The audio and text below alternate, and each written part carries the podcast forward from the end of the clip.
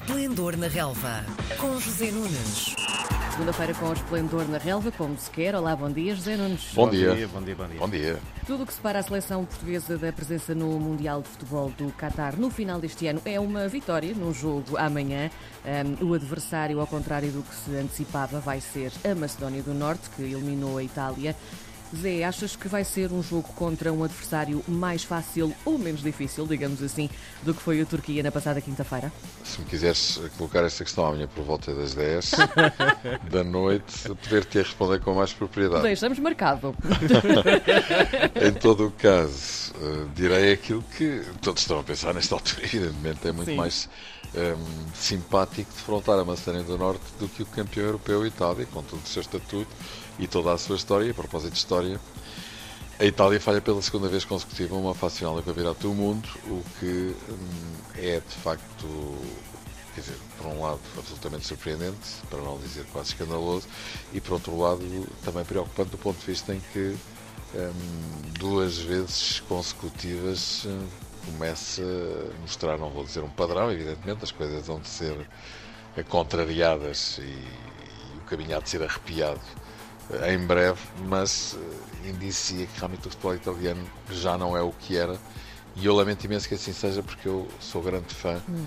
do futebol italiano. Mas um, é sim. verdade que pelo meio conseguiram ser campeões europeus. Pois, o que ainda mais surpreendente torna a situação, mas são duas uh, fases finais de campeonatos do mundo em que eles não estão presentes uhum. e isso de facto é super estranho porque todos nós estamos habituados uh, a pensar imediatamente em Itália quando falamos de um campeonato da Europa ou de um campeonato do mundo. Aliás, eles são quatro vezes campeões do mundo, não é brincadeira.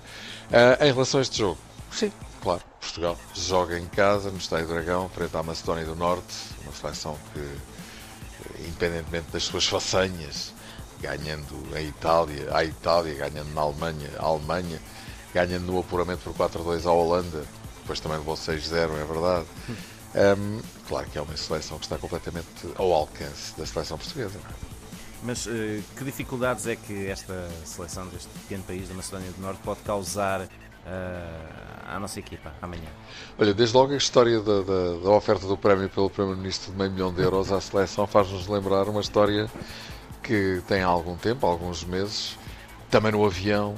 Uh, creio que o Presidente da República da Sérvia ofereceu um milhão de euros à sua seleção e não sei se foi coincidência ou se teve alguma coisa a ver com isso, mas o que é facto é que eles limparam-nos o sebo em pleno estádio da luz e tivemos que eh, ser caminhados justamente por este playoff. Eh, espero que desta vez as coisas não, não, não funcionem também por aí, pela motivação extra. Em relação uh, aos perigos que podem advir desta Macedónia do Norte, desde logo olharmos com atenção para esse jogo de Palermo, uhum. da, da, da quinta-feira passada, um, também sabermos que com meio milhão de prémio ou 100 milhão de prémio, estes jogadores vêm jogar pela história, como se fosse o último jogo da, da vida deles, uhum. Porque evidentemente eh, a Macedónia está presente numa fase final do Campeonato do Mundo é absolutamente extraordinário, mas e, e também, enfim, o ambiente de otimismo antecipado que se pode instalar na opinião uh, pública desportiva. Eu já tive a oportunidade de dizer isto noutros quadrantes e latitudes, que é, que é o seguinte qualquer pessoa que nos esteja a ouvir neste preciso momento não acredita que Portugal vá perder com a Macedónia, não é? Sim. E, e isso é, é, é, o pior, é o pior caminho para, para, ou o caminho mais curto para uma enorme surpresa. Portanto, eu acho que temos que dar crédito à Macedónia por estar onde está e temos que fazer aquilo que nos compete, que é não dar ideias um, à, à, seleção, à seleção que, que, que, nos calhou em sorte nesta final do playoff. Se for uma questão de prevalência de qualidade, de categoria, de estatuto, de ranking, até de fator casa, é evidente que Portugal pode até ganhar de largo à Macedónia, mas eu acho que isso depende muito mais de nós do que deles. Hum. Insisto, se nós lhes dermos ideias, uh, poderá acontecer algum dissabor que, evidentemente, seria, na minha opinião, ainda mais escandaloso Sim. do que a derrota da Itália frente à Macedónia, porque nós já estaríamos avisados. Do que tu viste a seleção portuguesa fazer na quinta-feira, o que é que achas que era importante voltar a acontecer na terça e o que é que achas que tem de ser corrigido? Em termos de organização defensiva, não fiquei entusiasmado. Acho que a seleção esteve bastante bem no meio campo para a frente, criámos imensas oportunidades. digamos que a ponta final do jogo era absolutamente necessária, porque Portugal teve muitas oportunidades para fazer 3-0. Uh, Diogo Jota então foi extremamente prodular e é verdade que é um jogador que uh, aparece sempre para justamente poder dispor dessas oportunidades, mas tem que caprichar mais no momento da finalização. Na pequena área é de facto um jogador muito forte. Um, noutras circunstâncias falha muito, não pode ser. Não tínhamos necessidade nenhuma de passar por aquilo que passamos. Um, gostei do meio-campo da seleção portuguesa com bola, meio-campo com a bola mais redonda, justamente, mais levezinho, mais técnico, menos centímetros, menos quilos. Motinha jogar como trinco, não admiraria que repetisse amanhã, porque o jogo vai ser lançado nas mesmas bases.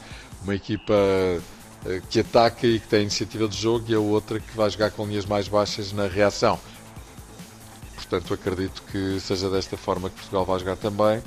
Um, Bruno Fernandes, Bernardo, Otávio, que faz um grande jogo, foi o melhor jogador em campo enquanto teve pilhas durante 70 minutos, marcou um gol, fez uma assistência, podia ter marcado outro gol. Na frente, Diogo Jota e Ronaldo, provavelmente também.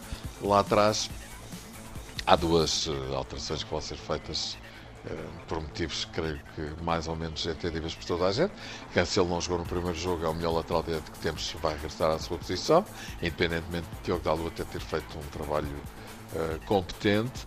E Pep, muito provavelmente, vai ocupar o seu lugar no esta defesa agora que está recuperado do Covid. Depois a dúvida é entre José Fonte e Danilo. Danilo é uma adaptação, José Fonte é campeão europeu, Danilo parece estar um bocadinho melhor. Vamos esperar para ver. E depois ainda a questão da lateral esquerda. Rafael Guerreiro não fez um grande jogo. Não sei se há algum problema, por leve que seja, de condição física. Dois jogos num curto lapso de tempo. Nuno Mendes é um jogador que há garantias. Por outro lado, tem outro balanceamento ofensivo, jogador mais forte fisicamente. Vamos esperar para ver, mas eu creio que as alterações a acontecerem passarão pelos, pelas posições que acabei de identificar.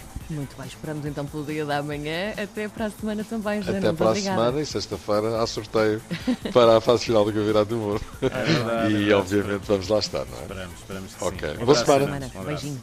Beijinho. Às segundas-feiras, José Nunes comenta a jornada desportiva. Esplendor na relva, às 10h30 da manhã, na RDP Internacional.